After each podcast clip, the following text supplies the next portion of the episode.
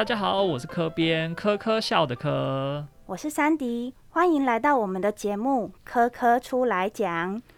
哎，科编，你最近有没有看到那个新闻，在讲关于鳄鱼逃出来的新闻呢？有，我那个一开始看到觉得很惊悚，因为他是说它是一个一百三十五公分左右的鳄鱼，大概只有一个小朋友的大小，然后养它的主人还说没关系，它很乖，不会咬人。这件事情真的非常的可怕。对啊，相信大家看到这个新闻的呃第一个印象就联想到鳄鱼的 血盆大口，所以会非常的害怕哦。不过不用担心，因为我们今天有请到一位鳄鱼的达人，他会来帮我们破解一些跟鳄鱼有关的刻板印象，帮他平反一下哦。对，还有跟我们介绍一下大家心目中的鳄鱼，可能跟呃我们实际上鳄鱼到底是什么样的物种会有点不太一样。让我们来邀请今天的老师，让我们欢迎国语日报专栏作家曾文轩老师，欢迎爽亚老师。各位线上的听众朋友，大家好，我是沈亚老师。那今天很荣幸可以来分享我从以前到现在就特别特别热爱的一群动物，也就是鳄鱼。那我为什么会那么喜欢鳄鱼呢？相信各位在呃一些动物节目上面都认识鳄鱼先生这个人。嗯，他是我的偶像。在我小时候，他被红鱼刺死的那个那一个阶段，我每天都爱哭。然后，然后，总之我特别喜欢它，所以从以前就觉得，台湾虽然没有鳄鱼，也没有相关的研究，哦，但是从小的时候就不断的去收集这些资料。那现在有很大量的这些丰富的成果可以来跟大家分享。讲到鳄鱼啊，大家都会觉得说它长满鳞片，然后又有那么尖的牙齿，应该跟我们熟悉的恐龙。应该有一些血缘上的关系吧。那其实，在爬虫类分类里面呢，它们虽然都同属于主龙，但是它们之间呢，并不是有这样子彼此互相演化的关系哦。那这部分的话，想要来请教一下老师，那他们在整个这样子演化发展的过程中，诶，到底是什么样子的关联呢？好。呃，三迪讲的没有错，就是在所有的爬行动物，包括现生的跟包括古生物的，我们大体上都可以分成两个大类，一个是主龙，一个主要的主，另一个是鳞龙，鳞片的鳞。那主龙这里面呢，呃，最有名的动物就是恐龙了。那第二有名的动物就是鳄鱼的这个大家族。好，那所以我想先跟各位。聊一下，就是不知道各位知不知道所谓的恐龙，怎样的动物可以算恐龙？比如说，就来问一下现场的两位，比如说，呃，霸王龙是不是恐龙？是啊，对，这很简单。三角龙是不是恐龙？是啊，是。那异手龙是不是恐龙？异手龙，异手龙好像就不是了耶。可是，可是，哎，对，但是，可是那始祖鸟是恐龙，我知道。好，异手龙不是恐龙，异手龙是翼龙，翼龙是自己一类。那翼龙跟恐龙的关系是这两大类，这两大类犬关系是最近的这样子。那刚刚提到始祖鸟，呃，这其实也可以单独做一集啦，就是鸟类是恐龙的后代，始祖鸟算是鸟类，但你要说它是恐龙也没有错。不过这个今天大家没有时间 来聊这个。对，那再问一下各位，蛇颈龙是不是恐龙？哎呀，这题也好难哦。蛇颈龙 该不会也是另外一类吧？对啊，因为蛇颈龙很像蛇颈龙，很像它的鳍啊，它的手就不是像恐龙是爪子，然后身上很像感觉是光滑光滑的。嗯，对，有抓到一点诀窍。因为这些动物就是你小各位小朋友们在翻恐龙百科的时候都会一起出现的，所以很多小朋友、很多大人都会误以为它们都是恐龙。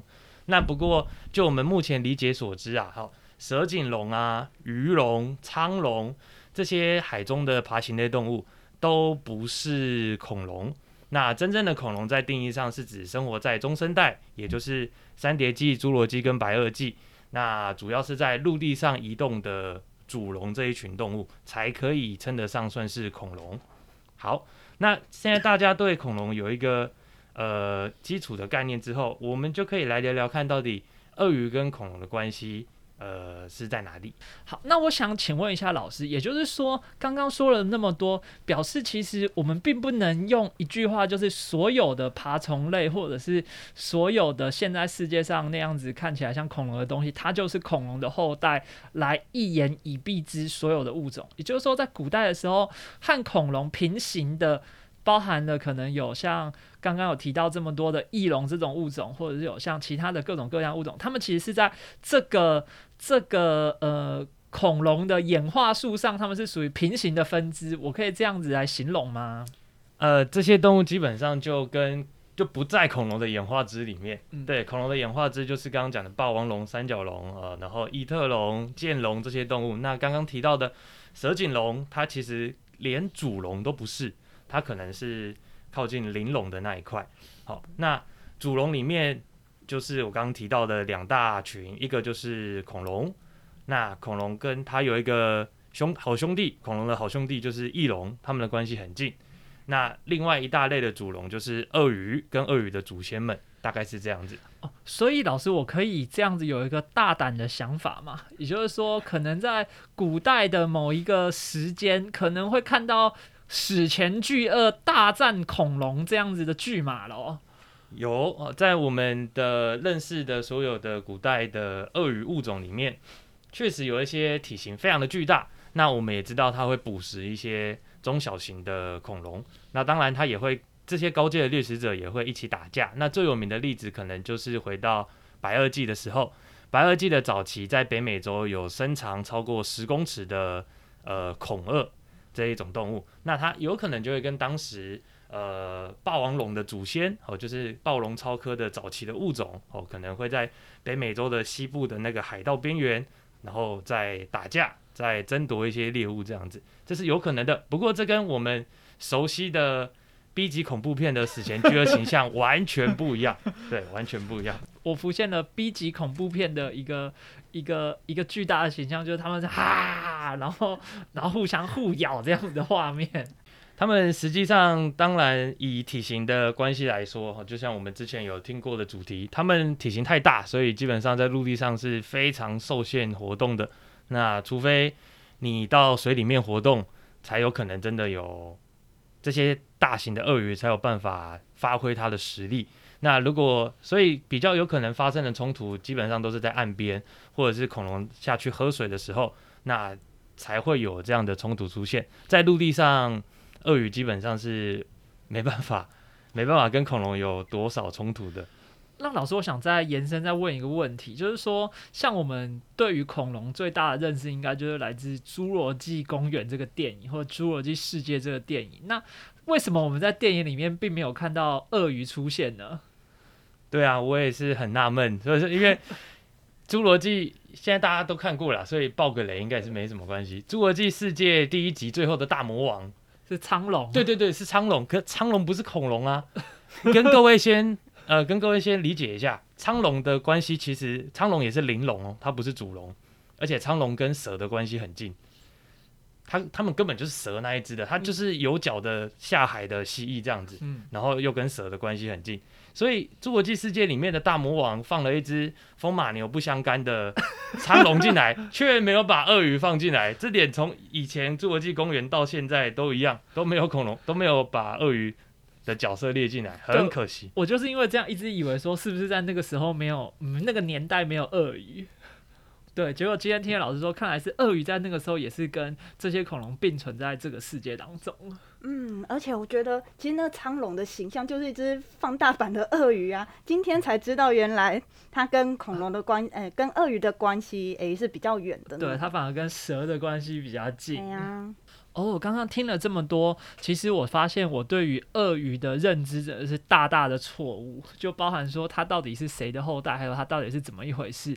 那还有一个，我觉得这个东西也是我们在这一集里面要拿出来跟大家来扭转正确的尝试的地方，就是大部分的人都觉得鳄鱼看起来很丑，所以它就是很凶残，牙齿很尖，也就是说它们很残暴，生性残虐，看到就会想咬人的那种生物。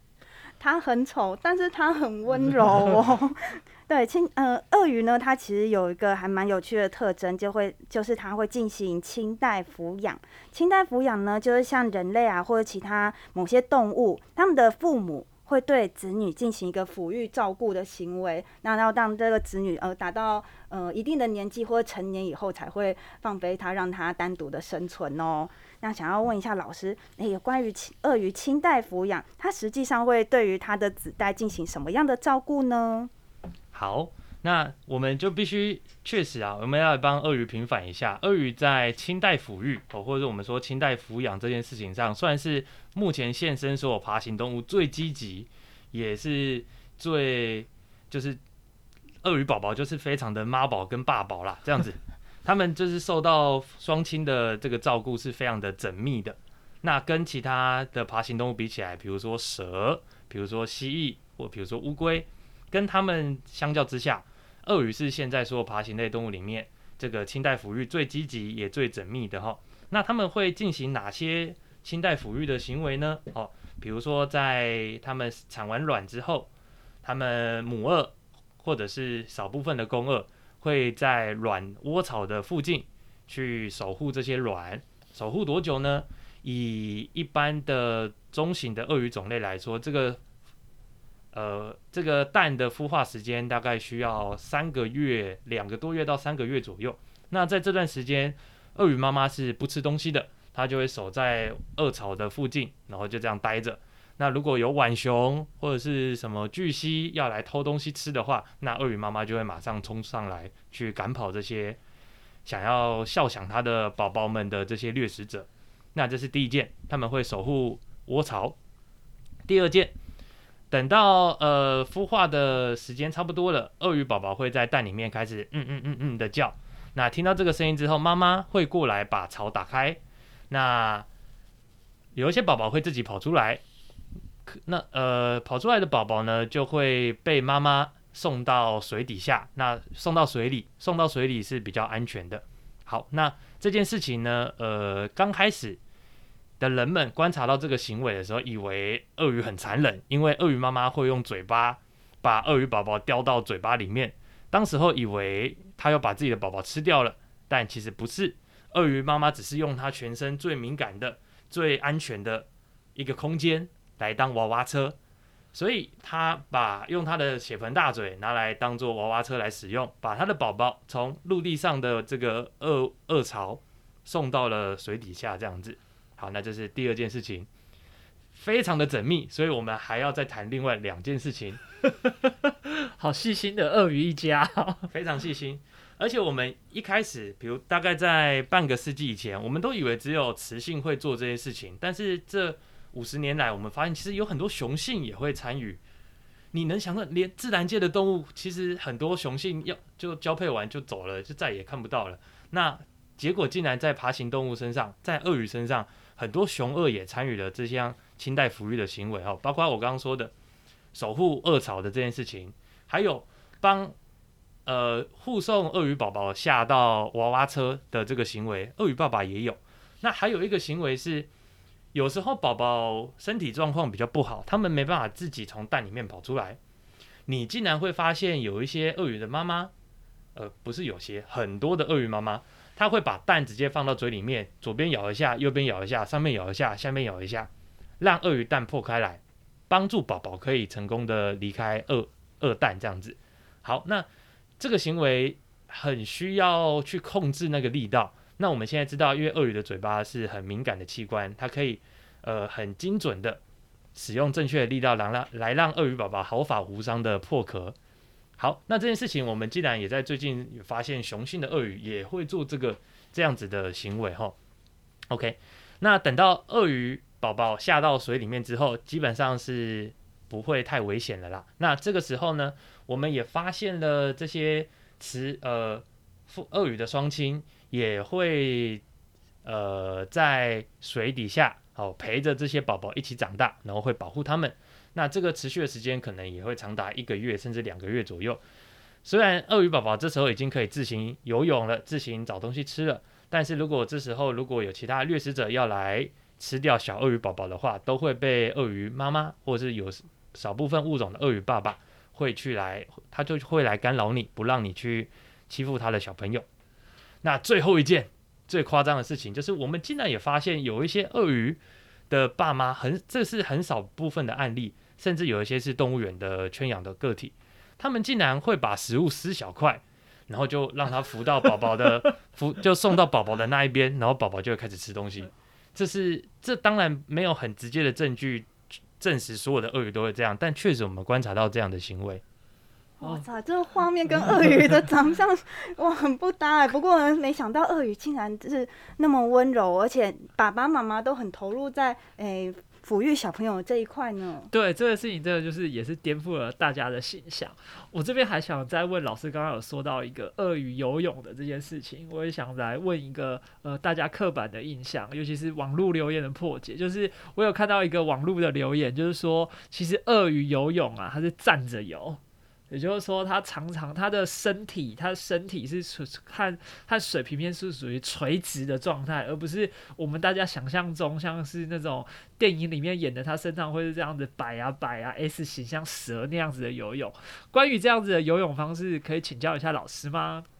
好，那我其实听到科编这么问，我大概可以理解为什么大家对鳄鱼的形象会非常的有破绽。也就是因为，其实，在所有的我们人类跟人类相处习惯上，会注意我们彼此的表情。那我们会习惯听对方的语言。那其实你在看动物的时候，动物有自己的语言，有自己的表情，有自己的沟通方式。但我们绝大部分的人不理解，所以我们就会觉得它好像很残忍。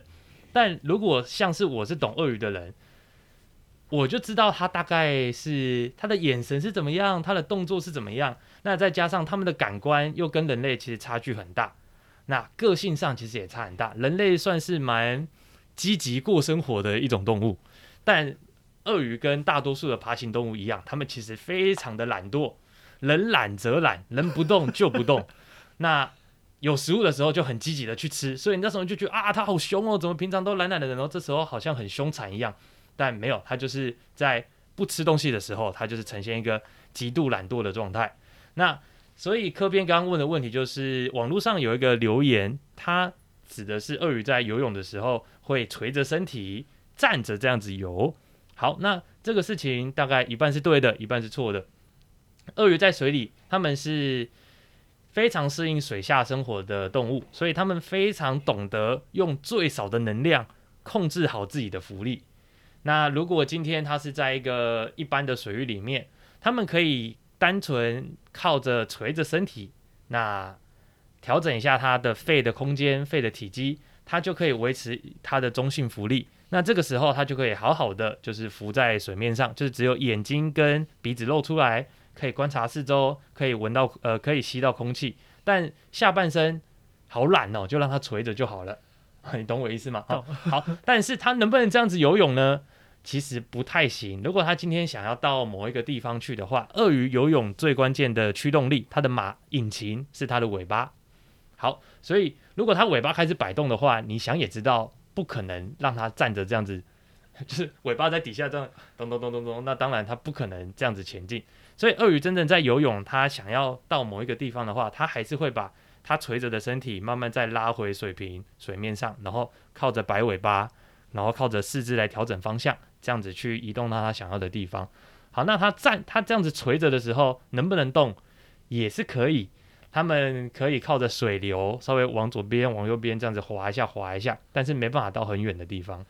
所以说，它就只是一个行为的状态，就是他可能在那里发呆或者在那边休息，他就是这样子垂着身体，然后头探出来，不代表说他在游的时候也是这个样子游。对，就是人懒则懒，人不动就不动。对。哎，老师，那我想要知道，当他尾巴浮到水面上这样子瞬间加速的时候，那样子速度大概可以到多少啊？呃，水里的速度我没有仔细的记那个数据，哎，不过鳄鱼在水里面游泳的速度，呃，跟其他动物比比起来，其实没有到真的很快，但是也没有到很慢。对，那基本上在陆地上的陆，呃，鳄鱼在陆地上的速度有一个数据可以跟大家分享，呃，水底下的速度。大概就是你游你是没办法游赢鳄鱼的，这样子你大家大家知道就好了。如果鳄鱼认真想追你，是在水里面的话，你是不可能赢它的。那在陆地上，如果鳄鱼想要认真追你的话，能不能追得赢呢？哦，有一个数据是，目前世界上陆地上移动最快的鳄鱼的速度大概是每秒四点七公尺。那你可以算一下，假设把它想象成每秒五公尺好了，它跑一百公尺就是要跑二十秒。那以各位目前的一百公尺的跑步的速度，应该还可以吧？还可以啦可。以赢他一点还可以点，应该还可以还可以赢他一点点。那你千万要记得，就是第一，就是鳄鱼不会把人类当做主要的猎物；第二个就是鳄鱼是很懒惰的动物，它大概不用，它大概跑个跑个两公尺就要偷笑了，它跑了两两公尺还追不到你，它大概就放弃了。好，第三就是鳄鱼，呃。这个每秒四点七公四点七公尺的这个秒数的鳄鱼的物种，其实是两公尺左右的体型的鳄鱼物种而已，它并不能真的把你对你造成什么伤害这样子。那对于鳄鱼另外一个刻板印象，有一个呃俗语是这样子说的，他说鳄鱼的眼泪假慈悲。为什么会有这样子的说法呢？是因为人们有观察到说，鳄鱼它其实在去呃捕食它的猎物之后，眼角竟然会泛泪耶。那大家就觉得说，鳄鱼那么的凶残，那这个眼泪一定就是假的，它流几滴意思一下，所以才会有这样子的一个印象。那想要问一下老师，这个行为我们可以怎么去了解它呢？好，呃，在几年前有一张照片特别的有名哦，就是呃跟刚刚三迪问的问题有关系。那一张得奖的照照片是一堆蝴蝶啊、在中南美洲的蝴蝶聚集在鳄鱼的眼睛上面。然后在吸食鳄鱼身上，呃，鳄鱼的脸上，尤其是眼睛分泌出来的一些液体。好，那这件事情就跟刚刚问的问题有一点点关系，就是到底鳄鱼为什么要流眼泪？尤其我们经常以前以前这个留言会流出来，就是发现它在吃东西的时候，特别就从眼眼睛泛出几滴泪，这样子好像很很慈慈悲的感觉。我我杀生了，对 对，好，那究竟是怎么样子呢？我们后来发现，呃，如果今天是海龟啦，或是其他的动物好了，他们在吃东西的时候，有时候也会泛泪。那这个泛泪是怎么样呢？你们呃大呃，可能有些人可以很快的想到，这是所谓的盐腺，就是他们在海里面活动会有过多的盐分，他们要调整他们体内的渗透压，就必须把这些盐分给排出来，不然它就会摄入过多的盐，导致它的离子失衡。好，所以海龟确实是这么做，它会把过多的盐分从眼角的腺体给它排出来。可是鳄鱼有没有盐腺呢？我们可以想一下，鳄鱼会不会住在海里？鳄鱼很像它都住在淡那种淡水、咸水交叉的地方。嗯，他们主要大部分的物种是住在淡水居多，有大概个两三两三种左右的可以到大海里面活动。所以他们有没有沿线？呃，要看物种。那但是确实有一部分的鳄鱼是有沿线的，可是这个沿线是落在眼睛吗？我们回过头去看一些鳄鱼的文献之后，发现，诶，不是、诶，它们的沿线其实是在舌头上面，所以它们眼睛流出来的液体并没有太高的盐分。那所以当时候我刚提到这张照片，就有人说，有国外的一些媒媒体记者在说，这些蝴蝶是为了摄取高盐的果汁，所以来去吸鳄鱼的眼泪。但这件事情其实是不对的，它只是在吸水而已哦。好，那所以它到底有没有慈悲呢？哦，大概是没有吧。那它之所以要从眼睛分泌那个东西，既然不是盐腺，那那个东西到底是什么？那东西其实在我们身上也都有，它单纯是一个润滑眼球的一个一个腺体而已。那就是在我们的眼睛周遭，就像各位如果隐形眼镜戴久了，或者是在冷气房待久了，眼睛会干干的。有时候你自己的眼睛也会分泌一些呃泪液。那鳄鱼也有那样子的构造，所以当它觉得眼睛干的时候，或者是太阳晒久了，眼睛有点不舒服的时候，也都会分泌那种东西。那刚好因为在吃东西的时候会去挤压到那个腺体的边边，所以就很容易有润滑眼球的这个东西出现。所以这就是鳄鱼嘴巴张太大，跟人类一样，嘴巴张太大，然后打哈欠，眼泪流下来的感觉一样。哦，一切都是刚好而已啦。老师让我想再请教一个问题，就是，呃，鳄鱼如果有清代抚养的话，那表示同样是来自远古时代的恐龙，恐龙是不是也是会有清代抚养这样子的行为呢？好，呃，关于这个问题，我们目前对于恐龙的了解，呃，从外形上，呃，从它的肌肉骨骼上，我们都有直接的证据。可是从鳄呃恐龙的行为上，我们常常必须参照跟它关系最近的动物。那在关系最近的动物，刚刚有提到的，就是鸟类鸟类是恐龙的直接后代。但但是我们在看所有的恐龙里面，因为恐龙也有好几个比较小的分类，我们发现兽脚类的恐龙比较接近鸟类祖先的那一群恐龙呢，确实行为上会比较靠近鸟类一些。那可是比较早期一点的恐龙，行为上好像就没有那么像鸟类。那它会像谁呢？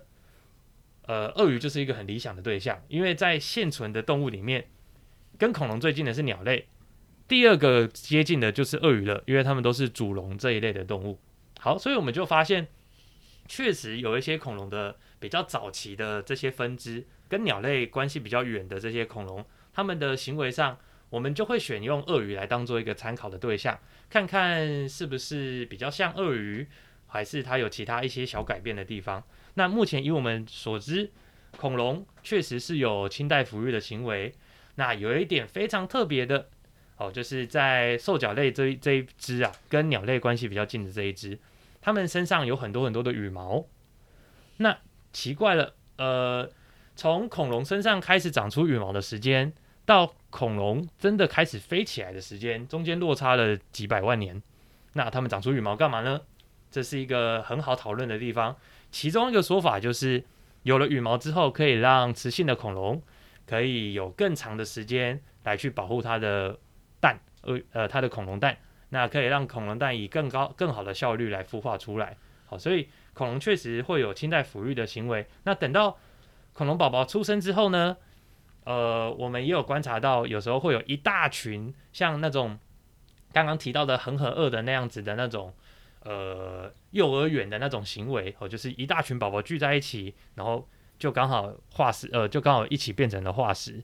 那这也是一个证明恐龙是有清代抚育的一个一个证据，这样子。老师，我在准备跟鳄鱼演化有关的资料的时候，有看到一个间断平衡这个名词。他是说，鳄鱼其实在演化的过程中，好像经过了一个呃长时间的停滞状态，但是呢，在某个短时间之内又有比较剧烈的变化。那这样子的呃，为什么会有这样子现象的发生呢？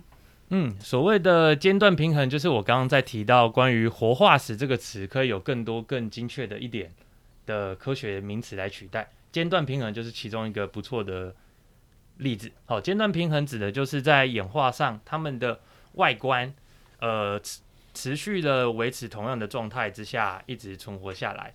那这个事情在现身的鳄鱼的这个演化之，确实是有发生的。